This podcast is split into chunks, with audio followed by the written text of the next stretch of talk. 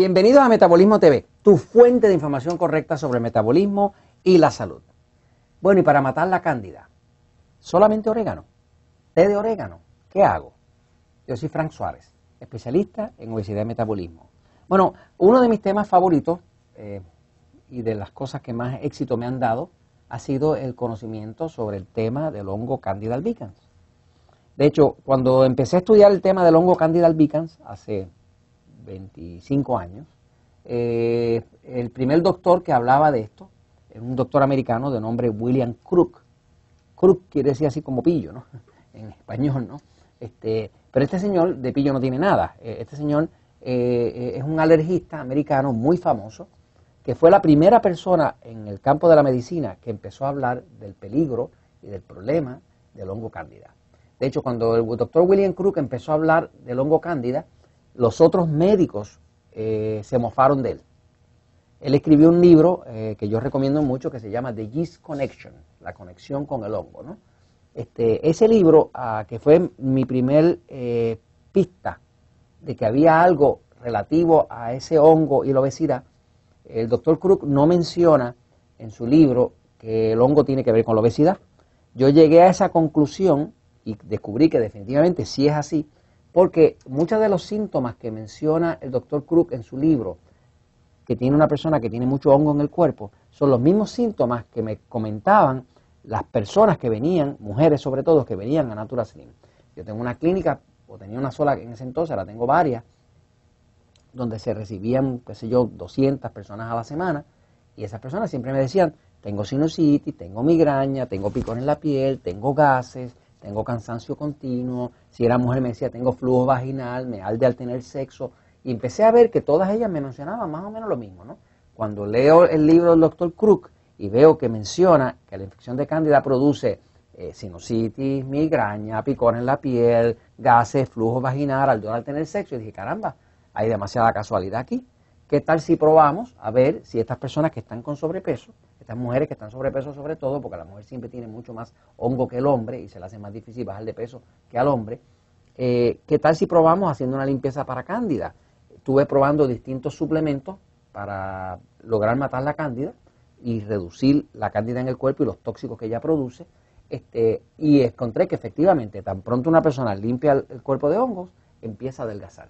Y cuando empieza a adelgazar, eh, eh, no solamente adelgaza bien, es que luego no rebota, porque la persona puede hacer una dieta X, baja de peso y tiende a rebotar, y baja de peso y tiende a rebotar. Lo que hace el tratamiento de cándida básicamente es que elimina el rebote, porque hace que el cuerpo quede limpio. Por ejemplo, nosotros utilizamos un tratamiento anticándida, esto es lo que llaman un Candiseptic Kit, eh, es un kit que tiene tres suplementos especiales para limpiar la cándida.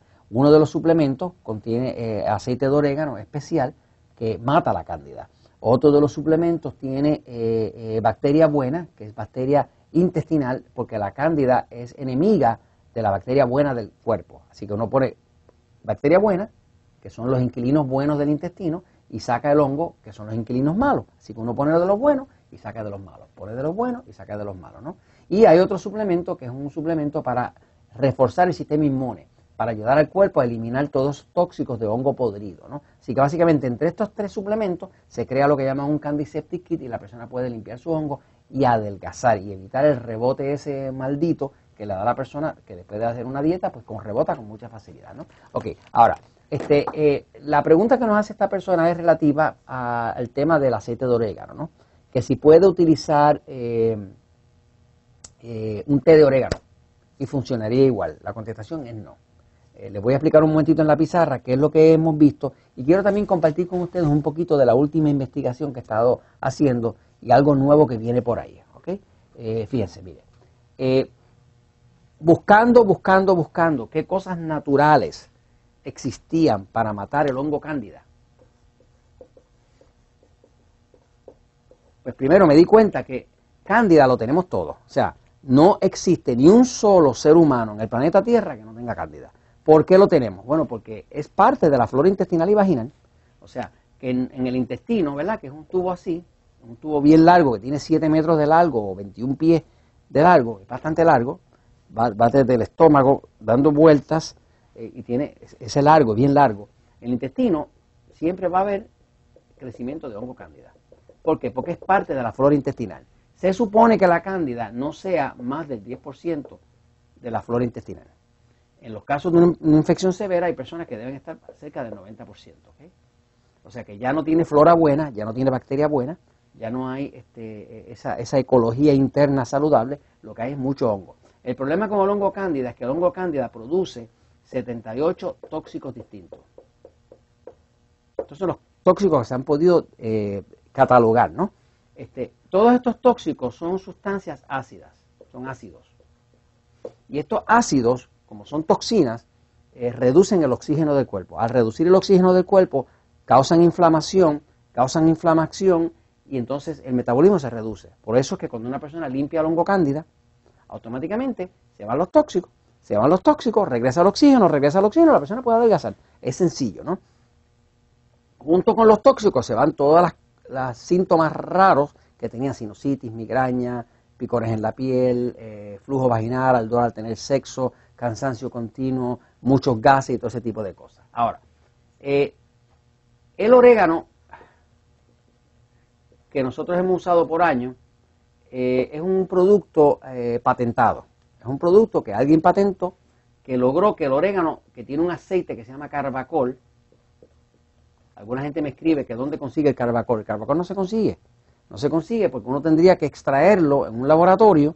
Este, es súper costoso, eh, pero ese es el agente eh, efectivo del orégano. ¿no? El orégano lo que tiene es un aceite que dentro de ese aceite hay una porción que se llama carbacol y ese carbacol es fungicida. Fungicida. Fungicida quiere decir que mata hongos, ¿no? Este, ahora, ¿qué pasa? Que esto es un aceite como esto es un aceite y los aceites no mezclan bien con el agua, y como la sangre humana es agua, es 92% agua, pues el aceite y el agua no mezclan. Por lo tanto, cuando usted toma aceite, orégano regular o un té de, orégano, pues el aceite que saque de ese orégano no va a mezclar con su sangre, porque el aceite y el agua no mezclan. Si, usted, si no me lo cree, trate de ver en el fregadero para que vea que el aceite y la grasa y el agua no mezclan, porque son contrarios, ¿no? Este, no, hay, eh, eh, no hay solubilidad de los aceites dentro del agua.